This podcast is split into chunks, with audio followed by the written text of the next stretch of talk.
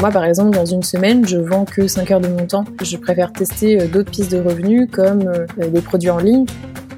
Dans 5 ans, il y aura 50% de la population qui sera freelance. Et donc, va arriver un problème, c'est euh, que bah, on n'a pas appris à se vendre. J'ai dit à tout le monde que je montais une école et puis c'était vraiment le projet que j'avais envie de faire. Hein, mais je crois que je me suis un peu menti à moi-même. Euh, ça fait mine de rien un an et demi que je poste deux fois par semaine. J'ai pas lâché et ça c'est un des facteurs clés de succès, je pense le premier. Une des raisons qui fait que les gens n'y arrivent pas en général, c'est parce qu'ils s'arrêtent, tout simplement. J'ai découvert que euh, je faisais partie de ces 5-10% euh, de la population qui était du type dauphin, qui dorment de manière irrégulière. Je sacrifie pas du tout mon sommeil pour mes journées. En vrai, là, j'ai un milliard de trucs à faire, c'est ça aussi. La magie dans l'entrepreneuriat, c'est que ça ne s'arrête jamais. Tout est urgent, tout est à faire, tout est important. Faut pas oublier que, fait, c'est un marathon, c'est pas un sprint. Il faut préserver absolument son énergie, sa capacité euh, à travailler de manière régulière. Hello, bienvenue dans Génération Flow, le podcast qui parle de futur du travail et de slowpreneuriat. Je m'appelle Romy, je suis créatrice de contenu et entrepreneuse nomade. Passionnée de sport et de voyage, j'explore le monde en travaillant et en transpirant. Dans Génération Flow, j'interviewe une nouvelle génération d'entrepreneurs et de créateurs pour te prouver qu'on peut construire des projets du futur sans compromettre son équilibre au quotidien, qu'on peut avoir de l'ambition et vivre au présent. Si cet épisode te plaît, tu peux le partager sur les réseaux et même me laisser 5 petites étoiles sur Spotify ou Apple Podcast, ça m'aidera vraiment. Pour ce nouvel épisode, j'interviewe Maude Alaves, solopreneuse et créatrice de contenu. On parle de l'importance du personal branding et de comment cette stratégie lui a permis de capitaliser sur elle-même plutôt que sur un projet. Comment elle a pu, grâce à sa marque personnelle, effectuer son pivot d'entrepreneuse à solopreneuse.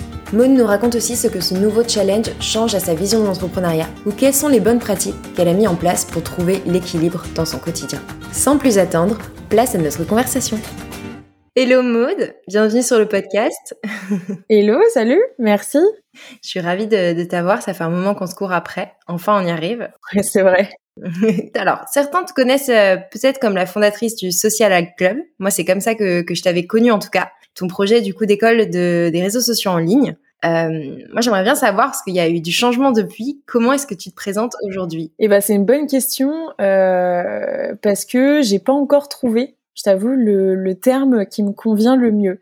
Euh, Aujourd'hui, euh, j'ai accepté, on va dire, enfin le, le, mieux que j'ai trouvé, c'est euh, solopreneur, experte en personal branding, mais euh, c'est pas euh, c'est pas le terme qui me convient le mieux. Donc, je suis en pleine réflexion justement actuellement sur euh, comment me définir. Et c'est pas simple en fait quand on est solopreneur. Je trouve que comme c'est un modèle qui est nouveau finalement, il n'y a pas encore, tu vois, de termes sympas pour définir facilement ce qu'on fait. Non mais c'est vrai. Et moi j'avais eu le, le, même souci et même aujourd'hui, franchement, c'est alors que pour le coup, à l'époque, je faisais quand même du coaching de marque en storytelling et en branding. Et quand ça arrivait sur moi, bah, en fait, faut te mettre dans une case. Enfin, faut essayer de, de te mm. faire rentrer dans quelque chose que les gens connaissent. Et, mm. euh, et, du coup, comme tu dis, encore plus quand c'est quelque chose de nouveau, ben en fait, c'est compliqué. Mais alors, du coup, euh, on nous a parlé de, de solopreneur. comment est-ce que tu, euh, tu entreprends aujourd'hui? Oui, alors en fait, euh, je dis effectivement solopreneur. Pour moi, il y a une différence entre solopreneur et freelance, même si en fait euh, le résultat c'est qu'on travaille tout seul euh, mm. et que et qu'on n'a pas de patron, on travaille pour soi-même. Pour moi, la différence c'est que un freelance va avoir tendance à travailler en fait pour ses clients. Donc, je te prends l'exemple d'un copywriter, tu vois, ou d'un graphiste qui va avoir des clients et en fait, il va produire, il va donner de son temps de travail pour eux, tu vois. Euh, et ça, c'est son revenu principal. Un solopreneur, en fait, euh, va en général avoir tendance à explorer un business model qui se rapproche plus du solo média, donc devenir sa propre marque personnelle et en fait explorer d'autres pistes de revenus euh, et ne pas vendre finalement trop son temps. Donc moi, par exemple, dans une semaine, je vends que 5 heures de mon temps en coaching à mes clients, mais sinon, au-delà de ça, je préfère tester euh, d'autres pistes de revenus comme des produits en ligne, tu vois, on a le manuel LinkedIn, euh, des bootcamps, euh, des cohortes, des conférences potentiellement, des, des cours ou alors même en fait, tu vois, du sponsor. C'est l'évolution possible du, que moi je vois dans le soloprenariat que je vois pas dans le freelance. Oui, tu travailles pour toi. Tu, tu mets ton énergie et ton temps sur tes propres projets que sur lesquels tu mmh. capitalises plutôt que ceux de tes clients finalement. C'est ça. En fait, je, fais, je développe la marque Model Aves. Et du coup, tu as parlé euh, de solopreneuse en personal branding. Ouais. Le personal branding, au final, aujourd'hui, c'est, je pense, un peu deux volets pour toi. Le premier, c'est ton sujet principal de communication. Et le deuxième, c'est en fait ton outil. Comment est-ce que tu as commencé à t'intéresser au personal branding du coup? Est-ce que tu peux rapidement nous peut-être nous expliquer pour ceux qui savent pas euh, de quoi il s'agit? Je pense que je l'ai quand même pas mal répété dans mes newsletters, mais on sait jamais. Ouais. Alors le personal branding, en français, la marque personnelle, en fait, c'est le fait de euh, se marketer soi-même. Donc euh, la manière la plus simple dont, je peux l'expliquer au final, c'est que euh, aujourd'hui euh, le monde devient de plus en plus freelance. On dit souvent que dans 5 ans, il y aura 50% de la population qui sera freelance. Et donc va arriver un problème en fait pour la plupart de ceux qui, qui se lancent, c'est que bah, on n'a pas appris à se vendre à l'école. On nous a appris les compétences, on nous a pas appris à se vendre. Or, on va avoir plein de gens en fait qui ont les mêmes compétences, du coup, qui ont la même formation et qui mmh. vont devoir ben, du coup euh, se marketer en fait. Ils vont devoir faire euh, ce que les marques font avec elles-mêmes, donc c'est-à-dire se positionner, euh, se différencier face à leurs concurrents, trouver leur cible, trouver leur client idéal, trouver leur leur personnalité, leur tone of voice, etc. Et tout ça, c'est le concept de la marque personnelle en fait. En fait, c'est comme le marketing. Alors pour ceux qui ont fait école de commerce, mm. qu'on apprend appliqué à des marques, mais appliqué à soi-même, mm. où on, se, on, on, devient le produit, on devient le service. C'est exactement ça. Et du coup, euh, bah, moi, je m'y suis toujours euh, fortement intéressée. En fait, euh, j'ai fait une école de communication marketing avant, donc j'avais peut-être une appétence naturelle pour ce sujet. Après, j'avais pas du tout prévu de moi m'y mettre.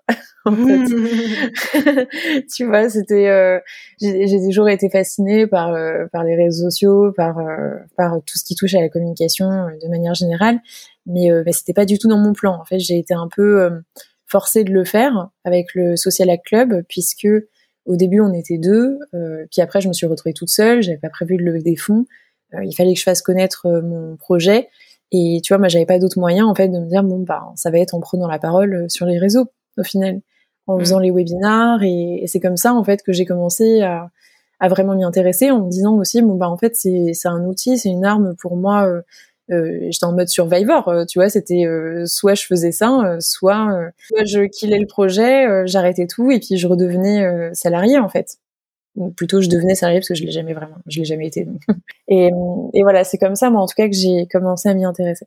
Tu parlais tout à l'heure de, enfin il y a deux secondes de personal branding pour les freelances, mais finalement toi tu as commencé en tant qu'entrepreneuse, en tant que bon même si ton mm. projet était en cours de lancement, tu as commencé oui comme ça en tant qu'entrepreneur au final, le mm. personal branding aujourd'hui, ça sert pas que les freelances, ça sert euh, tout type ah d'entrepreneurs, mais aussi euh, les CEO, les employés. Ah mais je suis totalement d'accord avec toi. C'est vrai que bah, la manière la plus simple de l'expliquer, c'était comme ça, c'était de montrer, euh, tu vois, quand tu as beaucoup de compétition.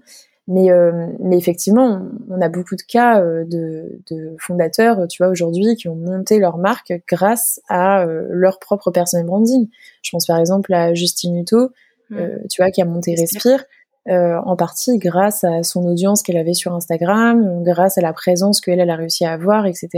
Et, donc elle a réussi à faire au passage rayonner sa marque Aspire. On a Guillaume Moubèche aussi avec les ministres, euh, Grégoire Gambato qui avait quand même bien réussi à faire monter Germinal grâce à ses posts sur LinkedIn. Ouais, c'est des personnalités qui sont même plus fortes que, que leur boîte, finalement, j'ai l'impression. Ouais. Oui, c'est ça. Et l'avantage, quand même, c'est que, bah, tu vois, Grégoire Gambato, aujourd'hui, euh, bon, il a quitté euh, Germinal, mais par contre, sa présence en ligne, son e-réputation, son prénom, tout le monde le connaît, euh, tout le monde l'a identifié, tout le monde connaît son passé, tout le monde a envie de savoir qu'est-ce qu'il va faire ensuite, en fait. Et là, finalement, peu importe le projet avec lequel il va venir dans quelques mois, il démarrera pas de zéro. C'est ça qui est hyper fort, je trouve, avec le personal branding, justement, c'est qu'en fait, au lieu de capitaliser sur un projet, euh, social à club ou euh, un contenu, un projet, une startup, peu importe, tu capitalises en fait sur toi-même. Mm. Et du coup, peu importe la direction dans laquelle tu vas, peu importe les pivots que tu fais, tu auras toujours une base hyper solide. Alors moi, vraiment, j'arrive à construire, j'ai l'impression d'arriver à construire un bon personal branding, mais je ne vends rien. Mais je mm. me dis que je le fais comme ça, au moment où je vendrai quelque chose, bah, j'aurai une, une audience qui me ressemble, une communauté qui sait qui je suis et voilà, qui, qui, qui se reconnaît dans ce que je raconte, quoi. Ouais. Il y a une euh, citation comme ça euh, en anglais qui résume très bien ce que tu viens de dire, c'est euh, Media first, product later. Et c'est très propre à notre génération aussi, j'ai l'impression. Vu qu'on est une génération qui change beaucoup, hyper entrepreneuse dans l'âme en fait, c'est très fort parce que du coup, tu t'as pas vraiment à te soucier du futur sur ce que tu construis maintenant, quoi. Je pense que c'est effectivement caractéristique de notre génération de d'abord travailler une audience avant de réfléchir au produit, mais aussi parce qu'en fait, tout simplement, on est plus de gens. Tu vois, pour moi, il y a plus de compétition en fait que à l'époque. Donc à l'époque, la question se posait pas trop. Tu vois, il suffisait d'avoir un, un produit. Mais d'ailleurs, on l'a vu en fait dans l'histoire du marketing. Euh, il disait, euh, as d'abord ton produit, après tu réfléchis à comment tu vas le vendre. Et ça, c'était le cas pendant euh, super longtemps parce qu'il y avait trois marques qui se battaient dans le rayon de magasin. Tu vois, donc forcément, il n'y avait pas de questions à se poser. Aujourd'hui, en fait, il y a tellement de marques, tellement de compétition partout que forcément, tu es obligé d'avoir une réflexion inverse qui va être d'abord de se dire bon bah on va d'abord analyser de quoi les gens ont besoin et après on va leur vendre un produit qui répond à ça. Et donc c'est la même chose pour une personne en fait. C'est je vais créer une communauté qui s'anime autour de certaines valeurs et après je vais trouver quoi leur vendre. Et alors euh, je voulais te demander du coup comment euh, parce qu'aujourd'hui donc tu es solopreneuse, influenceuse LinkedIn, on peut le dire, personal branding. Comment t'es passée euh, du social hack club ah, attends, c'est dur à dire. Social Hack Club. Ouais. Ah, est-ce que tu c'est parce que le nom était trop dur à dire? Ça. personne ne le retenait, euh, personne le disait bien et du coup je me suis dit euh, bon bah c'est foutu. c'est foutu. Comment je suis passée de là à là? Bah en fait euh, en fait je pense que je l'ai toujours été, c'est la c'est la réflexion que je me suis faite au fur et à mesure mais j'avais fait mon poste là-dessus vraiment j'expliquais que j'avais j'ai dit à tout le monde que je montais une boîte euh, pendant pendant deux ans, enfin que je montais une école, et puis c'était vraiment le projet que dans ma tête j'avais envie de faire. Hein, mais je crois que je me suis euh, un peu menti à moi-même pendant euh, un an, un an et demi. C'était l'impulsion dont j'avais besoin en tout cas. Mais en fait, il y a, un jour où j'ai regardé quand même ce que je faisais de mon quotidien et ce que j'avais fait sur l'année, tu vois, et je me suis dit, mais quand même, Maude, enfin, tu vois, si vraiment tu avais envie de monter une école, t'aurais jamais fait ça comme ça. Enfin, tu vois, il y, avait d'autres actions à faire j'ai tout fait pour faire connaître le projet. J'ai fait des webinars, j'ai travaillé sur la réputation de la marque, j'ai travaillé sur euh, le site, euh, sur euh, sur tout ce qui est visibilité, etc. Mais par contre, j'ai absolument rien fait pour vraiment créer l'école, tu vois. C'est-à-dire que si vraiment j'avais voulu faire une école, tu vois, j'aurais dû quand même me renseigner un peu sur ouais les financements de locaux, sur euh, genre euh, quel professeur je pourrais avoir. Euh, j'aurais pu, tu vois, très rapidement en fait lancer une mini classe de 10 personnes juste pour tester. Et je l'ai pas fait, tu vois, parce que la réalité c'est qu'en fait ça me faisait un peu chier et, et j'avais pas envie de faire ça, tu vois. Mais, mais juste j'ai mis j'ai mis un an, un an et demi avant de de vraiment l'accepter déjà que c'était pas le projet pour lequel euh, bah, j'étais faite, tu vois, parce que c'est pas évident, euh, surtout que moi j'avais tout annoncé euh, publiquement, tu vois, depuis un an. Ça. En plus, oui, tu avais mis de l'énergie et tu avais officialisé la chose et t'avais. Est-ce que tu avais l'impression du coup que ta réputation, elle dépendait de celle du Social Club Ou est-ce que tu avais déjà conscience que c'était l'inverse? Alors au tout début, je pensais que oui, et, et par contre, il y a un moment, je me suis rendu compte que non. C'est le moment, je pense que je te l'avais déjà raconté ça euh, quand on s'était vu une fois, mais, euh, mais je vais le re-raconter là. Euh, c'est quand on a commercialisé le manuel LinkedIn avec Thibault Louis, où en fait on a fait un, appel aux bêta-testeurs, on avait fait un petit questionnaire de motivation pour demander aux gens pourquoi ils voulaient rejoindre le, bêta-test du manuel LinkedIn. Et là, il y avait un nombre incalculable de gens qui avaient répondu ah mais parce que je kiffe Maude, j'adore ce qu'elle fait, euh, c'est trop bien, euh, mais je kiffe mode, euh, je kiffe ce qu'elle fait, etc. Et personne n'a dit bah parce que je kiffe le social club, quoi. alors que alors que jusque là, je, je communiquais principalement en tant que le social club ou autour du social club, mais je, je mettais pas tellement moi-même en avant. Et donc c'est à ce moment-là que j'ai commencé à, avoir la petite graine dans ma tête de me dire bon bah en fait peut-être que voilà indépendamment de ma volonté c'est modèle Avest finalement aujourd'hui qui se fait plus connaître et qui arrive à créer plus de connexions avec son audience que le, le projet du Social Club. Donc j'ai commencé à vraiment mettre mes billes euh, là-dedans. Donc euh, finalement le moment où j'ai vraiment switché, euh, c'était le moment où j'avais le moins de risques en fait. tu vois, moi mon quotidien, en fait officieusement j'étais déjà solopreneur depuis des mois. mon quotidien c'était déjà de faire du coaching. j'étais déjà en train de systématiquement parler de mon nom. Je, je parlais quasiment plus du Social Club depuis des mois. Donc en fait, quand je l'ai officialisé, euh, c'était plus pour euh, les autres que euh, vraiment pour moi, tu vois. Mmh. Et du coup, tu as, as, mis fin au projet tout récemment? Ouais. Comment a pris la communauté? Ça a été quoi les retours? Mais euh, rien en fait. Enfin, tout le monde s'en fout, tu vois. Mais c'est ce que je dis d'ailleurs. Euh, je l'ai expliqué dans une newsletter, c'est qu'en fait, c'est ça la force, tu vois, du, du personal branding ou, de, de l'entrepreneuriat de manière générale, c'est que en fait, on se fait une montagne, tu vois, de ces projets soi-même. On se dit toujours ah là là, mais je peux pas faire ça, mais je peux pas changer, mais les gens ils vont rien comprendre, etc. Mais la réalité, c'est que tout le monde s'en fout en fait. Enfin, tu vois, on n'est pas le nombril et le centre du monde des autres.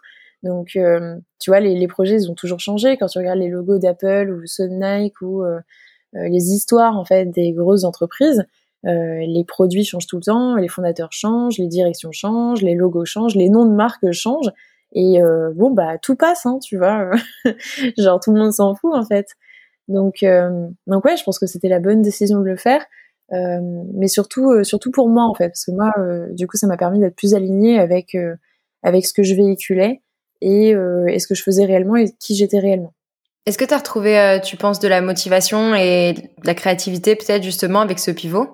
Oui, euh, oui, ça m'a remotivé. Bah, parce qu'en fait, forcément, alors ce qui s'est passé quand même, c'est que euh, même si tu vois, moi officiellement, j'avais déjà commencé à mettre les bases, il y a quand même au moment où, bah, du coup, j'ai détruit le Social Club, donc j'ai détruit le site, j'ai détruit mmh. tout ce qui était lié à ça. Euh, donc toute l'image, euh, toute la toute la l'image, le branding euh, visuellement parlant, tu vois, genre je l'ai détruit, donc j'ai dû refaire moi ma propre image derrière. Et je me suis reposé la question en fait sur bah, toutes les activités que j'avais, donc par exemple la newsletter, tu vois, la soucoupe n'avait plus de sens et du coup il fallait que je reconstruise quelque chose d'autre derrière. J'ai redéfini quand même les médias, quelle, était la direction que j'avais envie de prendre. Et donc là, tu vois, bah, j'ai décidé de, de lancer la newsletter Les personnes mots sur le personal branding. Et donc ça, c'était forcément euh, nouveau parce que c'était un sujet euh, qui m'intéressait, mais que je je pouvais pas forcément exprimer euh, moi-même, en tout cas avec le Social Club, puisque le Social Club c'était une école et donc c'était moi qui interviewais des gens, mais c'était pas moi l'experte, tu vois. Hmm. Donc forcément, ouais, ça m'a amené un, un, renouveau. Super. Et alors, juste si on veut retourner un petit peu en arrière, comment on devient influenceuse LinkedIn? C'est une bonne question. En fait, c'est marrant parce que c'est pas du tout quelque chose que j'ai cherché ou que j'ai voulu. Euh, et c'est pas du tout quelque chose que je pensais pouvoir euh, réussir un jour.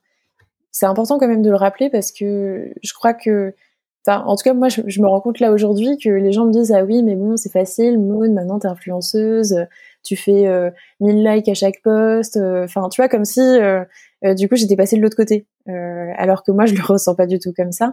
Et, je pense qu'il y a une distance qui se crée et, du coup qui peut intimider en fait les personnes qui veulent se lancer. Et donc c'est pour ça que je pense c'est important de rappeler qu'en fait, bah, au démarrage, j'étais euh, comme euh, comme tout le monde. Hein, je pensais pas du tout euh, y arriver. Et je me rappelle d'ailleurs de il y a un an et demi, j'étais avec bah, mon ancienne cofondatrice Emeline. J'avais fait un premier post LinkedIn qui avait un petit peu cartonné. Et m'avait regardé en me disant mais imagine, tu deviens influenceuse comme Grégoire ou Benoît Dubos. Pour nous, c'était des, grosses stars, tu vois, à l'époque. Mmh. Enfin, les mecs, on les connaissait pas je dis mais attends mais jamais de la vie, euh, non mais c'est ouf, euh, jamais je ferais ça. Et puis en plus moi j'étais un peu euh, genre tu vois je voulais rien partager sur les réseaux sociaux. Je dis non mais attends mais c'est pas une vie ça, faut toujours être créatif, faut toujours trouver du contenu, des idées. jamais je fais ça, t'es folle quoi. la flemme, non non. je pense que dans le fond j'avais juste un peu peur tu vois de pas y arriver. Mais bref, en fait, je me suis retrouvée à devoir le faire puisque, comme je disais, euh, moi, c'était mon projet, il fallait absolument que je le fasse connaître, donc euh, il fallait que je parle des webinars, il fallait que je parle de, du projet, etc. Et puis bah après, euh, comment ça s'est fait? Je pense que la première chose, c'est la régularité, la persévérance. ça fait mine de rien un an et demi que je poste deux fois par semaine. Alors bon, il y a eu peut-être une semaine ou deux où il y a des petits trous, mais sinon, je peux quand même rester très très régulière. J'ai pas lâché, et ça c'est un des facteurs clés de succès, je pense le premier. C'est-à-dire que une des raisons qui fait que les gens n'y arrivent pas en général, c'est parce qu'ils s'arrêtent, tout simplement. En fait, ceux qui continuent, en général, réussissent. Je connais peu de gens qui ont continué et qui créent du contenu depuis euh, un an et demi, deux ans et qui n'ont pas une, au moins une petite forme de succès en fait. Surtout pour LinkedIn. Sur LinkedIn, il y a une telle euh, viralité qui est possible. Mm. Enfin, moi, je me, je me rappelle comme toi. Et alors, pour le coup, je suis pas influenceuse LinkedIn. Un peu quand même. Hein? Bah, bon, peut-être quand je me positionnerai un jour, quand j'arrêterai de changer d'avis toutes les, tous les quatre matins. Mais, euh, mais en tout cas, genre, je me rappelle l'année dernière, j'avais fait, euh, j'ai, quatre posts qui ont buzzé, on peut dire ça. Et, et je me suis dit, mais attends, mais, mais ça sort d'où? Parce que moi, j'ai, moi, j'avais 500 mmh. relations, tu vois, sur LinkedIn. Je me suis dit, mais comment c'est possible? Et encore maintenant, bah, tu vois, tu parlais de 1000. Moi, quand j'ai un post qui fait 1000 likes, c'est un flop, quoi. Et, et mes posts, ils font plutôt euh, des bons posts. Ils sont assez régulièrement entre euh, 7 et 15, tu vois. Et je me dis, c'est dingue. Alors qu'en fait, bah, en fait, j'ai rien fait de plus que raconter ma vie deux fois par semaine comme toi, quoi, tu vois. Bah oui, c'est ça. Donc ça, euh, voilà, ça, je pense que déjà, ça c'est le, facteur clé numéro un euh, du succès, de rester, de tenir. Et euh, la deuxième chose, je dirais, c'est c'est d'être très observateur. Donc moi, par exemple, j'ai tout de suite, je, fais très attention à cleaner mon feed systématiquement pour ne voir que du contenu en fait qui marche. Moi, ce qui m'intéresse, c'est de savoir qu'est-ce qui marche sur la plateforme qu'est-ce qui va intéresser les gens, qu'est-ce qui les fait réagir, etc. Tu veux dire en, bench, enfin de regarder ce que font les autres, tu veux dire? Ouais, ouais, ouais, de regarder ce que font les autres.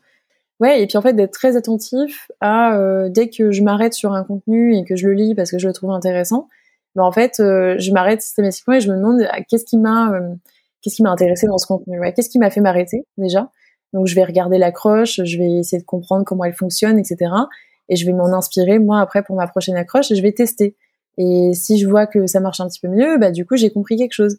Et en fait, euh, bah, c'est cette démarche-là d'auto-apprentissage euh, qui permet de se perfectionner, etc.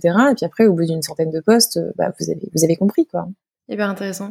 Et euh, alors tu l'as pas dit, mais je pense qu'il y a aussi quelque chose qui est assez fort dans ton personal branding, c'est qu'en fait on a l'impression de te connaître. Il y a un côté très proximité, authenticité qu'il y a avec Maude où en fait je pense bon bah même avant qu'on se rencontre, moi j'ai l'impression qu'on était copines quoi, tu vois. ouais. Ah c'est marrant ça. C'est le euh, phénomène des parapotes. Euh, des, euh, En fait, ça pour le coup, c'est pas du tout quelque chose que je fais de volontairement. Donc en mm. fait, ça m'est arrivé un peu. C'est quelque chose que même moi, j'ai un peu toujours du mal à comprendre. À quel point tout le monde me dit oui, c'est très authentique ce que tu dis. Euh, je vois pas toujours en fait qu'est-ce qu'il y a d'authentique et qu'est-ce qui ne l'est pas chez les autres, tu vois.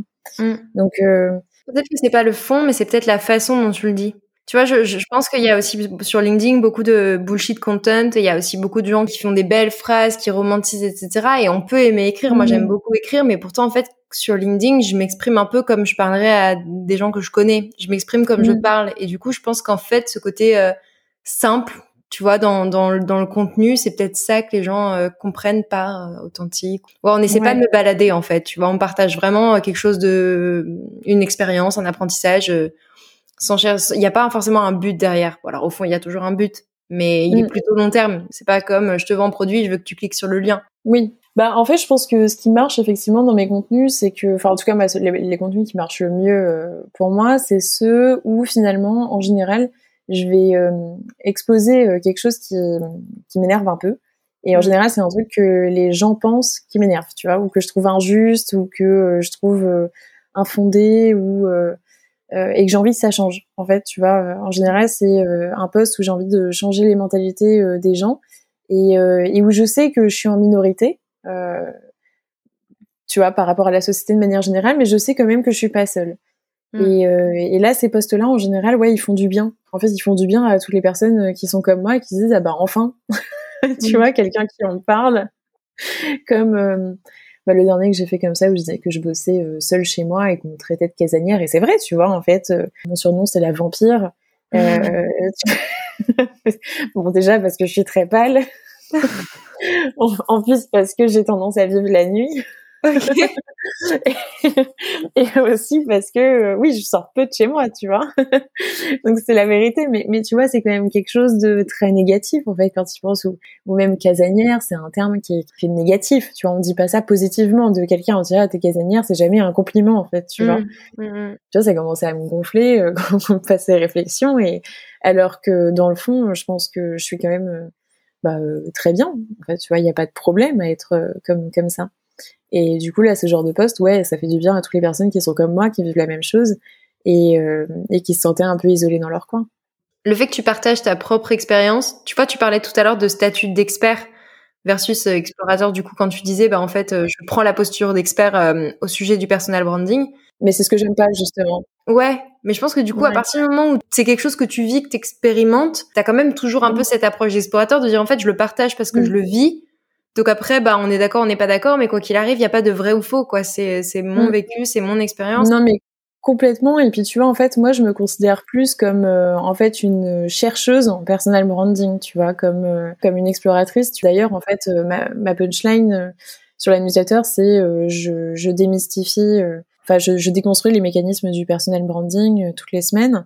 Et en fait pour moi c'est un peu euh, l'annusateur dans laquelle je vais chercher à comprendre moi-même en fait euh, qu'est-ce qui fonctionne qu'est-ce qui fonctionne pas. Il y a des choses que je sais que j'ai compris.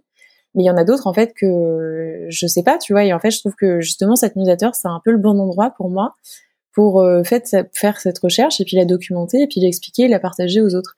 Mais bah en fait tu peux pas te présenter comme euh, chercheuse euh, tu vois ça marche pas. Donc c'est pour ça que voilà le meilleur terme que j'ai trouvé c'est expert. Mais euh, mais c'est exactement la raison pour laquelle je ne suis pas fan tu vois. C'est parce que j'aime pas le position positionnement d'expert alors que je me considère pas comme ça. Du coup là aujourd'hui tu as cette newsletter donc les persos de mode je dis pas de bêtises hein, c'est ça ouais. Euh, bon bah du coup. Super original hein. bah ouais, mais franchement moi je trouve que c'était bien trouvé. Je me suis fait la remarque ah ouais? C'était pensé à 2 heures du matin. Euh... Ah ouais, mais t'as un, un bon jeu de mots aussi de dire je lâche mon business et je me concentre sur euh, moi et en même temps euh, le personal branding, etc. C'est quoi tes ambitions avec Alors j'imagine les persos de, mode c'est plutôt finalement un outil, enfin c'est pas une mm. fin en soi. comment est-ce que tu vois Est-ce que tu as une idée de où est-ce que ça va t'amener? En vrai, pas trop non. je pense que c'est tu vois une des choses que le social club m'a appris, euh, c'est que avant moi j'avais tendance à avoir des plans euh, très long terme sur la comète, tout ça. Euh, tu vois, je savais exactement où est-ce que j'allais, etc. Et, en fait, cette première année d'entrepreneuriat m'a montré que en général, rien n'allait dans le sens auquel on s'attendait. Tu vois, rien ne fonctionnait comme on s'y attendait. La vie était beaucoup plus imprévisible que ça. Bon, évidemment, il y a des choses que tu peux prévoir, tu vois, mais en fait, tu peux faire tes stratégies sur le court terme et puis faire des estimations sur le long terme, mais finalement des plans sur le très long terme, c'est quand même très difficile. Donc euh, donc là, j'apprécie en fait de pas forcément savoir où, où ça va me mener exactement. Mmh. Je pense qu'il y a plein de variables que je ne connais pas. Euh, ce que je sais sur le court terme, par contre, c'est que euh, la newsletter pour moi c'est un moyen donc euh, d'explorer, comme je disais déjà mes connaissances, c'était un moyen pour moi de devenir euh, vraiment pionnière sur le sujet du personal branding, parce que ce que j'ai identifié, c'est que du coup, aujourd'hui en France, en fait, il y avait pas vraiment grand monde sur ce sujet-là. Il n'y a pas énormément de bouquins non plus sur le sujet, mm. donc ils sont très euh, tournés vers ce nouveau modèle. Tu vois, en fait, moi, je me suis dit, bah, il y a une place à prendre, euh, et l'annonciateur est un des meilleurs moyens aujourd'hui quand même d'asseoir cette crédibilité-là. Euh, dans un premier temps. Après, c'est un outil euh, quand même d'acquisition client aussi, tu vois, parce que derrière, ça me permet de vendre euh, mes coachings. Et après, sur le long terme, bah, si j'arrive vraiment à le transformer en média, ça peut être un, moyen aussi de, gagner des sponsors, des partenariats, etc. Tu vois. Mm. Et du coup, l'objectif, bah, typiquement d'un solo média, l'intérêt peut-être par rapport à construire une école ou construire un projet startup, c'est est-ce que dans ta tête, en tout cas, c'est de gagner du temps Est-ce que pour toi c'est important justement ouais, de pouvoir euh, essayer de te libérer un petit peu de temps euh, en automatisant des revenus? Tu vois, tu parlais de sponsors, etc. Euh, je sais pas. Moi, j'aime tellement euh, travailler aussi que genre tu vois, si je me libère du temps, ça serait pour, travailler, sur d'autres projets à côté. Ça serait pas en tout cas pour faire je sais pas du sport ou tu vas aller voir des expos c'est pas c'est pas encore trop mon truc ça le sort peut-être après tu vois mais pour l'instant c'est pas ça en tout cas c'est pas dans l'idée d'améliorer mon quotidien non, en fait, je pense que ce que j'aime bien dans le dans le solopreneuriat, euh, pour moi, la différence, en fait, elle est vraiment dans euh, est-ce que tu deviens, euh, tu vois, quand tu es entrepreneur, en fait, et avec mon projet d'école, à terme, j'aurais j'aurais été plus un manager, une personne aussi qui fait beaucoup d'administratif, tu vois, que quelqu'un qui crée vraiment au quotidien. Hmm. Parce qu'en fait, tu passes ton temps à gérer les problèmes des autres, à gérer les gens, etc. Et et ça, euh, pour le coup, moi, c'est pas, je suis pas faite pour ça. En fait, c'est pas du tout mon truc. C'est le truc qui me fait le, le plus de d'urticaire, tu vois. genre de gérer euh, les problèmes des gens, c'est vraiment l'enfer sur terre pour moi, tu vois. En fait, je suis, je me suis rendu compte que j'étais beaucoup plus créative que ce que je pensais, dans le sens où, euh, ben, j'aime produire du contenu, j'aime créer mmh. du contenu, tu vois. C'est en fait, c'est ce que j'aime faire au quotidien. Moi, le but du jeu, c'est plus ça, tu vois, c'est plus de euh, euh, continuer à créer, à explorer des sujets sur lesquels j'ai une curiosité infinie, et puis euh, et puis d'essayer de gagner de l'argent comme ça en en, diversifiant les, les sources de revenus. Et alors, Maude, tu es casanière, tu travailles la nuit. je me demande du coup. Ça fait beaucoup d'efforts. ouais, tu vois, là, dans, dans, ma tête, je, vois la, la, nana qui décolle pas de son ordinateur et tout. Euh, non, non, non, je décolle, je décolle de ouf de mon ordinateur quand même. Ok. C'est quoi une journée type de mode, justement? Bah, euh, ça dépend euh, vraiment de. En fait, alors, je sais pas si tu t'es intéressé au chronotype. Moi, j'ai découvert ça il y a pas longtemps. Euh, c'est un truc euh, ça a rien à voir avec les types de personnalités? Aussi. Non, en fait, ça a à voir avec euh, les cycles les cycles circadiens. Ah, figure-toi que je suis en train de lire Why We Sleep. Ah, trop bien. Et je il te parle justement des cercles, des cercles du sommeil, etc. Et aussi de l'impact de la caféine. Du coup, j'arrête le café euh, après 10 heures, mais pour de vrai. Ok, pardon. Du coup. Non, non, mais pas de souci. Mais donc, euh, donc il y a, donc je sais pas si tu, tu, bah, tu connais ou, si euh, tes auditeurs connaissent. Si vous connaissez pas, moi, je vous invite à aller vous renseigner là-dessus parce que moi, ça m'a fasciné dernièrement cette petite trouvaille. en gros, bah, taper euh, animal, euh, test euh, animal circadien, Michael sur internet et vous allez tomber sur des petits tests en ligne. Bon, alors ça s'apparente au test Marie-Claire, mais en fait, il y a quand même une, une vraie théorie derrière euh, qui, est, qui, est, qui, est, faite par un, par un écrivain. Il y a un bouquin là-dessus qui, qui, est hyper intéressant aussi. Euh, du coup, qui dit. Pas, tu. Ah si, loup, ours, lion ou dauphin, le sommeil ouais. Mmh. Voilà, c'est ça. Ah oui, ça fait vraiment très Marie-Claire, c'est clair. Et en fait, tout ça pour dire que j'ai découvert que euh, je faisais partie de ces 5-10% euh, de la population qui était euh, du type dauphin, donc en fait qui dorment de manière irrégulière, tu vois. Donc c'est-à-dire que je vais avoir du mal à les m'endormir et donc il y a des soirs comme ça, bah, comme hier, tu vois, où je fais ma newsletter jusqu'à 3h30 du matin et donc le lendemain, bah, en fait, forcément, je suis debout pas avant 10h, quoi. Mmh. Mais il y a des soirs où j'arrive par magie aller me coucher à 23 heures. Et du coup, le lendemain, euh, bah, je suis debout beaucoup plus tôt, tu vois, à 7, 8, euh, 9 heures, parce que j'ai pas non plus besoin de, dormir euh, énormément. Voilà. Donc déjà, tout ça pour dire ça, qu'en gros, mes journées varient énormément en fonction de moi, mon sommeil. Et, euh, en fait, je, je, sacrifie pas du tout mon sommeil pour mes journées. Donc, tu vois, si je me couche à 3 heures, en fait, je vais systématiquement faire 7 heures peu importe, tu vois, je me, j'ai pas le rythme où je me dis, bon, bah, je me lève tous les jours à 8 heures ou euh, tous les jours à 9 heures. En fait, moi, c'est, vraiment, ça varie. Mais bref, ensuite, euh, ce que j'essaie de faire en, en, ce moment, ce que je tiens pas mal depuis 15 jours, c'est que je regarde pas euh, ni mes mails ni les réseaux sociaux euh, en me réveillant. Et ça, pas avant d'avoir pris ma douche, pris mon café, écrit. en fait, j'essaie de le faire même pas avant d'avoir déjeuné et donc de commencer à regarder ça à midi, tu vois. Comme ça, j'ai euh, au moins une matinée où je peux euh, ben, justement faire du travail un peu plus créatif, donc rédiger des choses, que ce mm. soit euh, des posts LinkedIn en début de newsletter ou travailler sur une page de vente ou tu vois genre travailler sur des, des projets voilà un peu plus deep work. Et après là après déjeuner commence du coup la journée un peu plus classique où là je vais enchaîner en général des coachings, des podcasts, Là, je tombe dans mes mails, euh, je tombe dans euh, les, notifications, etc. Et, et là, ça, ça prend l'esprit euh, pendant très longtemps. de répondre aux mails, répondre aux commentaires, on s'en rend pas compte, mais en fait, ça, ça, ça, prend beaucoup d'énergie, quoi. Et, et du coup, à, ouais, à 17-18 heures, je fais, je fais une petite pause. Et puis après, soit je m'y remets à 22 heures, tu vois, enfin 21h, 22 heures, soit j'ai une motivation j'ai un sujet, j'ai un truc, tu vois, et, et là, je vais me mettre à, à, bosser à nouveau sur du deep work. Et là, ça peut durer jusqu'à, bon, bah, voilà, 3 heures, 4 heures, 5 heures du mat. En plus, t'as pas de euh, distraction la nuit. C'est, c'est, moi, j'adore, ça m'arrive. Alors, moi, c'est peut-être moins régulier que toi. Ça m'arrive de faire des nocturnes, mais juste parce qu'en fait, personne et rien ne te dérange, en fait. Bon, sauf quand t'es à l'autre bout du monde et que du coup, t'es en décalé. Mais sinon, quand t'es en France, c'est, c'est hyper agréable. Ah ouais, mais c'est trop bien parce que moi, l'après-midi, euh, vraiment, à partir du moment où j'ai les notifications et tout, euh, mon esprit, il est trop embrumé, tu vois, il y a trop de choses qui se passent, il y a trop de gens qui m'écrivent, même que ce soit, euh, je sais pas, mes potes qui me disent, tiens, qu'est-ce que tu fais? Enfin, tu vois, en fait, t'es trop sollicité tout le temps. Mm. Et du coup, c'est pour ça qu'en fait, en général, l'après-midi, je vais caler que des tâches qui me demandent pas énormément de réflexion, tu vois, mm. enfin, énormément de réflexion, pas de, pas de deep work. Donc, tout ce qui est call, coaching, euh, podcast, euh, euh, ouais, réponse à des emails, etc. ou les petites tâches administratives, tu vois, des factures, des trucs, des bidules, tout ça, ça passe l'après-midi. Mmh. Et tu disais du coup que bon, que finalement ça te fait gagner en productivité, donc de pas avoir euh, checké tes, tes, réseaux, etc. le matin. Est-ce que mm. tu sens que ça t'impacte aussi euh, sur ton mood, tu vois, as tes émotions ouais. Mm.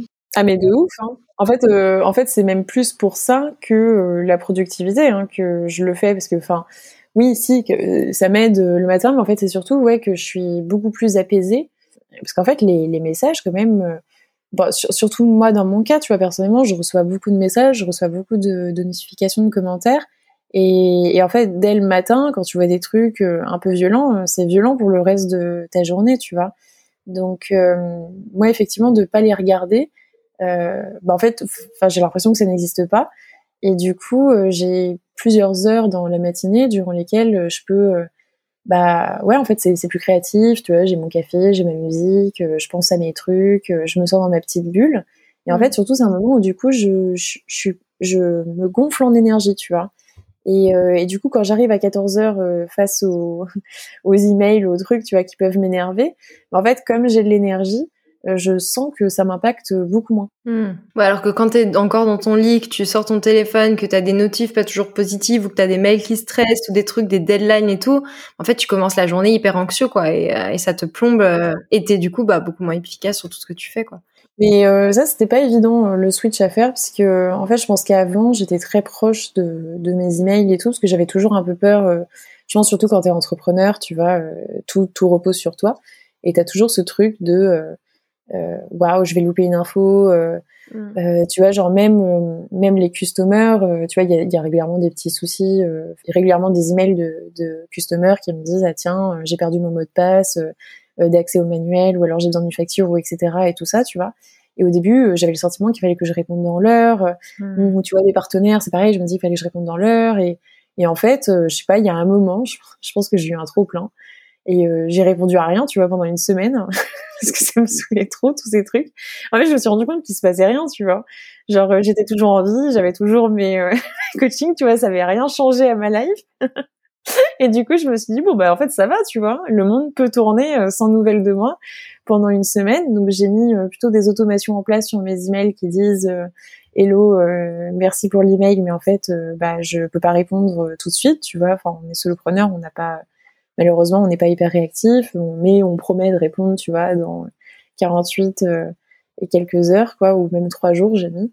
Euh, et comme ça, euh, moi, bah, en fait, je suis beaucoup plus en paix derrière. Je me dis, bah voilà, quoi. Mm. Oui, puis t'as pas le stress de te dire on va me tomber dessus si je réponds pas parce que les gens sont au courant. Je crois que c'est aussi c'est Caroline qui avait fait ça, Caroline Jurado ou Nina, Nina aussi, je crois, ou qui, qui envoyé un mail en mode je traite mes mails tel jour. Toi, t'es là, ok, fine, tu vois. Et si on te répond avant, t'es là, ah, j'ai de la chance. et si on te répond pas avant, normal, tu vois, fine. Comme tu dis, tout le monde s'en fout, en fait. Vraiment, le, le, fait, en fait, de ne, de les voir euh, seulement à un certain moment de ta journée, tu vois, mmh. d'enlever euh, sous notification, etc., euh, bah, en fait, ça réduit grave le problème dans ta tête aussi, tu vois. Mmh. Euh, du coup, genre, même si je vois un mail de quelqu'un pas content, tu vois, ça me prend deux secondes de mon temps de répondre, et après, je passe. Alors que si tu le vois le matin, euh, ouais, t'as pas, euh, t'as pas l'énergie mentale, euh, enfin, t'es pas suffisamment fort en fait pour pour pas te laisser impacter, je pense. Hyper intéressant. Et du coup, tu parles beaucoup d'énergie. Euh, alors, je connais pas grand chose, mais il y a un de tes posts LinkedIn euh, que j'avais trouvé hyper intéressant et pour le coup, je, le ressens vachement beaucoup. Je le ressens vachement aussi, dis donc, je sais plus faire mes phrases. Où tu disais qu'en fait, euh, bah t'expliquais tu bossais les week-ends, so what, tu vois? Et tu disais parce qu'en fait, tu t'écoutais et que tu suivais vachement ton niveau d'énergie. En gros, tu disais que bah ouais, surtout bon, des, des, fois les nanas, on a nos règles, on n'a juste pas du tout envie de taffer. Euh, des fois, t'as fait une soirée la veille, t'es au bout de ta vie, et puis des fois, comme tu disais là, un soir, tu vois, jusqu'à 3 heures, ou alors un week-end, tu vas être, euh, tu vas être pleine mm. balle. Toi, c'est quelque chose que tu fais euh, depuis longtemps, ou comment est-ce que tu as eu ce switch de dire en fait, je vais m'écouter un petit peu plus et adapter mon boulot à ce que je ressens? Ouais, je pense que ça fait depuis un an que je fais ça. Bah, moi, c'est arrivé très rapidement. En fait, si tu veux, bah, voilà, comme euh, chronotype euh, dauphin euh, qui dort, enfin qui peut se coucher tard, tu vois. En fait, il y a un moment où de toute façon, tu peux pas enchaîner des semaines avec 5 heures de sommeil, etc. Et puis quand t'as rien à faire le lendemain, dans le sens où t'as pas d'obligation, tu vois, si j'ai pas de call le lendemain, ben pourquoi se réveiller, tu vois? Je... je sais pas pourquoi souffrir, tu vois? Donc je sais pas, genre bah, tu vois par exemple, ouais, hier on était dimanche, dimanche normalement on travaille pas, mais bah, moi j'ai travaillé jusqu'à 3 heures du matin. Après je me suis mis tard, je me suis mis à 20 h à 21 h puis tu avais peut-être rien d'autre euh, que tu avais envie de faire plus que ça, et ça c'était un peu le truc qui te faisait aussi envie, quoi. Euh, ouais, bah c'était surtout le truc prioritaire. Tu vois, en fait, du coup, je fais les priorités. Euh, genre, euh, en vrai, là, j'ai un milliard de trucs à faire. C'est ça aussi le, la magie dans l'entrepreneuriat, c'est que ça ne s'arrête jamais, tu vois. Mais du coup, tout est urgent, tout est à faire, tout est important, tout est ceci, tout est cela. Et en fait, il faut, bien différencier quand même qu'est-ce qui est vraiment important, qu'est-ce que tu peux faire. Il faut pas oublier, pour moi, que en fait, c'est un un marathon, tu vois, c'est pas un sprint. Donc il faut préserver absolument son, son énergie, sa capacité euh, à travailler de manière régulière. Et euh, pour moi, c'est ce que je fais. Je préfère être un peu plus lente certains jours. tu vois, là, par exemple, aujourd'hui, comme je te disais, je me suis levée en toute honnêteté à 11 heures. j'ai rien foutu avant. Bon, bah voilà, là, on est en podcast, 14 heures. À 15 heures, j'ai un coaching. Et puis bon, ben après, je vais peut-être faire euh, une heure ou deux, euh, si mon esprit est, disponible, de, euh, je sais pas, de réponse d'email, tout ça. Mais bon, tu vois, la journée, elle aura pas été foufou, quoi. mais par contre, comme je me serais reposée, ben je sais que demain, ben, je vais pouvoir me motiver un peu plus et, et je vais avoir envie de faire des choses un peu plus, enfin des tâches de fond un peu plus grosses, etc., des plus gros projets. Ouais, et puis en plus, je pense que tu as un côté, du coup, comme tu te forces pas, tu, tu, te mets dans tes missions ou dans tes, tâches à faire avec beaucoup plus en fait d'envie et de, motivation et d'énergie. En fait, et du coup aussi beaucoup plus efficace. Enfin, moi, je me souviens à l'époque. Alors, toi, ça, je disais que t'as jamais été employé, mais en plus toi qui du coup te, couches très tard et a du mal. Enfin, si tu dois être tous les matins à 8 heures au bureau, alors qu'en fait, ben, t'as aucune créativité à cette heure-là, t'as juste envie de dormir. Mais en fait, pourquoi faire? Enfin, quel est l'intérêt, tu vois? Bah c'est ça, pour moi c'est ça en fait. Je me rends compte, euh, tu vois, je sais pas, ouais, il y a des moments en pleine journée, je me dis bon bah là je suis vraiment bonne à rien. Et, euh, en fait, euh, si le truc n'est pas urgent, important et urgent, mais du coup, je préfère en fait faire d'autres choses. Donc je vais faire du shopping, je vais faire des courses, tu vois, je sors, je vais aller chercher mes trucs à la poste tu vois, ça fait quand même avancer le schmilblick au final. C'est quand même mm. un truc que, que tu dois faire. Je fais le ménage, je vais changer la cage de mon chat, tu vois, c'est des trucs, euh, parce que de toute façon, ça aussi, il faut que ce soit fait, mais au moins, c'est fait un moment où, voilà, euh, en fait, mon cerveau, de toute façon, il était incapable de faire autre chose. Et après, euh, soit je m'y remets, soit je m'y remets pas, mais, mm. et ouais, je me, je me mets pas la pression, en fait, sur ce que je dois faire ou pas, et, et j'ai confiance à mon cerveau et dans le fait que, il y a toujours un moment, de toute façon, où la motivation revient, tu vois. Euh, mm. tant qu'elle justement en fait je la brusque pas. Mm. Hyper cool. Ce serait quoi ton dernier euh, conseil peut-être aux entrepreneurs ou solopreneurs si tu en as un? Moi je dirais plutôt de have fun. C'est toujours mon dernier conseil. je pense que c'est le plus important en fait. Euh, tu vois genre si Enfin, oui, on peut dire oui, non, mais en fait, je pense que c'est le truc qui fait que tu continues, tu vois. Genre, soit tu, soit tu te marres, tu kiffes ce que tu fais. si tu, si tu kiffes pas, c'est difficile. Hein. Et pour moi, le, le plus important à, à chercher, c'est le, c'est le kiff, tu vois. Donc, et moi, ça va avec euh, se marrer. Je fais beaucoup de choses parce que ça me fait marrer. Euh... et, et, voilà. c'est vrai, non? Bah non, mais c'est important. Bah non, mais puis surtout, enfin, voilà. Après, moi, j'ai la philosophie de, on a, la vie est trop courte pour pas, pour pas se bah marrer aussi, quoi. Enfin, à un moment donné, si tu fais des beaux projets, à moins après t'en as, hein, t'en as, c'est euh, par euh, pour une grande cause ou pour un truc où ça les fait vraiment chier au fond, ça les fait pas rire du tout, mais y a, ils ont besoin d'eux. Il y a un peu ce, ce, rôle de sauveur, mais en fait, si t'as pas ce rôle de sauveur, bah en fait, euh, enfin, il faut il faut un peu kiffer quoi, sinon ça sert à rien quoi, parce que personne t'attend. Donc fais-le pour toi quoi. C'est ça. Moi, c'est exactement ça. Effectivement, la vie est trop courte, tu vois. Bon bah autant expérimenter et faire des choses euh, sur lesquelles tu peux rigoler quoi. Mm.